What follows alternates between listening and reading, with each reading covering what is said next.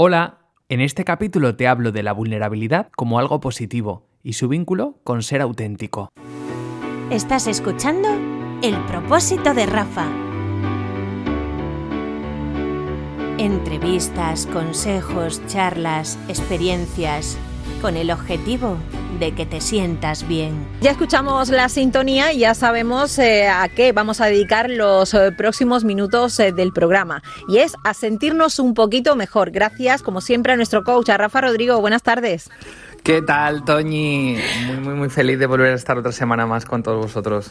Bueno, me decías el otro día que íbamos a hablar de la importancia de ser, de ser vulnerables y auténticos. Mm, no sé yo si el ser auténtico nos hace más vulnerables, precisamente. Claro, ahí está un poco ¿no? el matiz de las palabras, como siempre decimos en coaching, ¿no? Eh, lo primero de todo es que entendemos por vulnerabilidad, porque claro, hoy en día si decimos soy vulnerable, lo primero que nos viene, ¿verdad?, a la cabeza, Toñi, es somos débiles, ¿verdad? Bueno, pues en coaching cambiamos un poco ese concepto y lo que hacemos es que eh, matizamos la palabra, porque para nosotros la vulnerabilidad, ser vulnerable, no es una debilidad, al revés, es una fortaleza. ¿Y qué ocurre? Que al verlo como una fortaleza, cuando yo te pregunto, tú por ejemplo, ¿qué prefieres tener a una pareja vulnerable, a un jefe vulnerable? Eh, seguramente te vas a dar cuenta cómo el concepto cambia y también cambia lo que la consecuencia. Por ejemplo, si nosotros somos vulnerables, los beneficios que tenemos es que somos personas que aceptamos las carencias, los límites. Oye, mira, yo no soy capaz de hacer este trabajo, hazlo tú. Yo no soy capaz de hacer esto, hazlo tú. Eso es mostrarnos vulnerables.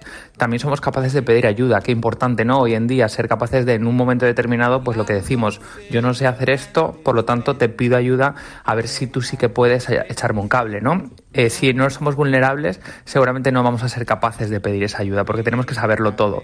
Y también una de las cosas más importantes cuando hablamos de inteligencia emocional, ¿no? de poder reconocer las emociones, es que siendo vulnerables expresamos lo que nos ocurre.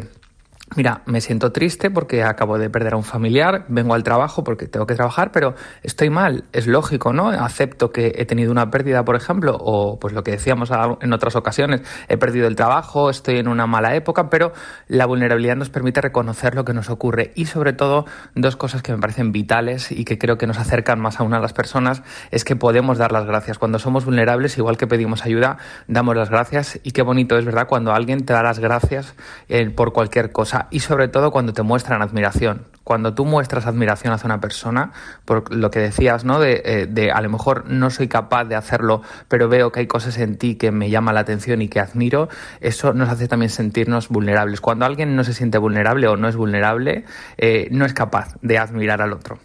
Eh, bueno, entonces entiendo, Rafa, que el problema es ese matiz o ese significado negativo que le hemos ido dando a la palabra vulnerable, porque si pensamos que, es el, que ser vulnerable pues conlleva pues ser más humilde, más sincero, más franco, al final es bueno. Exacto, y sobre todo es darnos cuenta de que siendo vulnerables podemos aceptar nuestros errores. ¿Y qué ocurre? Que cuando aceptamos nuestros errores podemos aprender. Y aquí te, voy a hacer te voy a dar un ejemplo claro. ¿Cuántos inventos que han cambiado el mundo se han inventado gracias al no sé o gracias a los errores?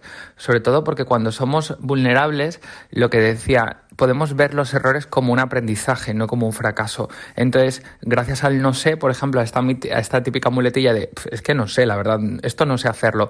La penicilina se inventó, nació incluso, fíjate, la Coca-Cola, el marcapasos, ¿no? Que tantas vidas ha cambiado gracias a, poder salvar el corazón, o muchos otros inventos, ¿no? Del día a día, las patatas fritas, las papas fritas se inventaron por un invento fallido que iba a ser otra cosa y al final salieron las patatas fritas, igual que ocurrió con la, con la penicilina de Fleming. Entonces, fíjate lo importante que es el, el no sé a lo largo de nuestra vida y ese matiz de las personas que son capaces de decir no sé. Piensa, sobre todo si nos estás escuchando, en las personas que tienes a tu alrededor, cuántas de ellas son capaces de decir no sé y cuántas, aunque no lo sepan, se callan porque no quieren mostrarse vulnerables, no quieren mostrarse esa parte como de debilidad, ¿no? El no soy capaz de reconocer lo que me ocurre parece que haciendo esas cosas o reconociendo esos errores o esas carencias que tenemos, la gente va a tener más fácil atacarnos en un momento dado.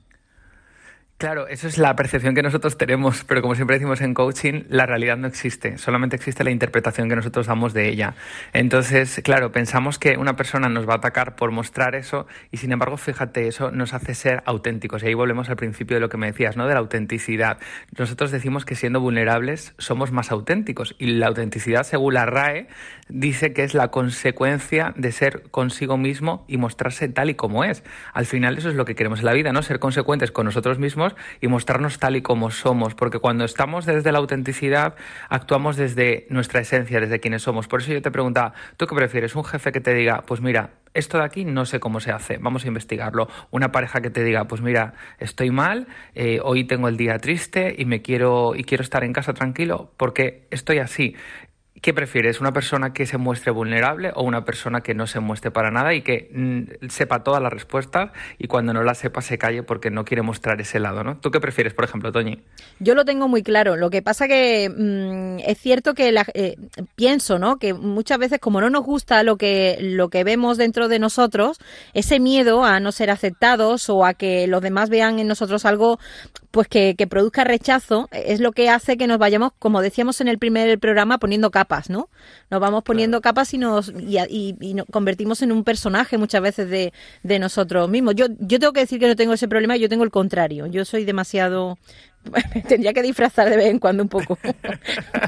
Eres muy auténtica. Demasiado. Bueno, pero, pero eso, fíjate, yo no lo veo como al revés, yo solo lo veo como un éxito, lo veo como una fortaleza. A veces es lo que nos ocurre. Yo también me, me, muestro del otro lado como tú eres. Yo me veo una persona muy vulnerable, que es, que es que en cuanto me ocurre algo lo digo, lo, lo, lo hago sentir, digamos, y al revés, es algo que me ha conectado más con la gente. Y también, por ejemplo, en los medios de comunicación, cómo de importante es encontrarte con personas auténticas, que no tienen personajes, ¿no? Y si te das cuenta a la hora de la comunicación, sobre todo los que nos dedicamos a esto, Fíjate qué personas son las que más cariño despiertan en la audiencia en general. Por ejemplo, te pongo ejemplos concretos, ¿no? Jugador del Betis, Joaquín. Son personas muy auténticas, ¿no? Mm. Eh, los morancos, personas que te traspasan la pantalla o te traspasan el micrófono precisamente por su autenticidad. Son personas que tú les ves ser tal y como realmente seguramente son en su día a día.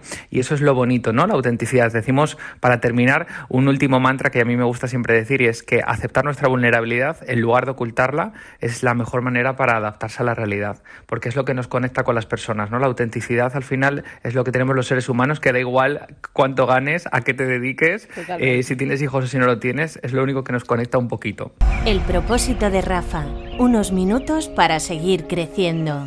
Esto que has escuchado pertenece a un extracto de radio. Pero si quieres más información, aprendizajes o píldoras gratuitas, presta atención. Más info en www.rafarodrigocoach.com. Espero que este podcast te haya servido y ya sabes, puedes compartirlo con quien tú quieras. Por cierto, como siempre digo, si no puedes cambiar una situación, cambia tú y todo cambiará.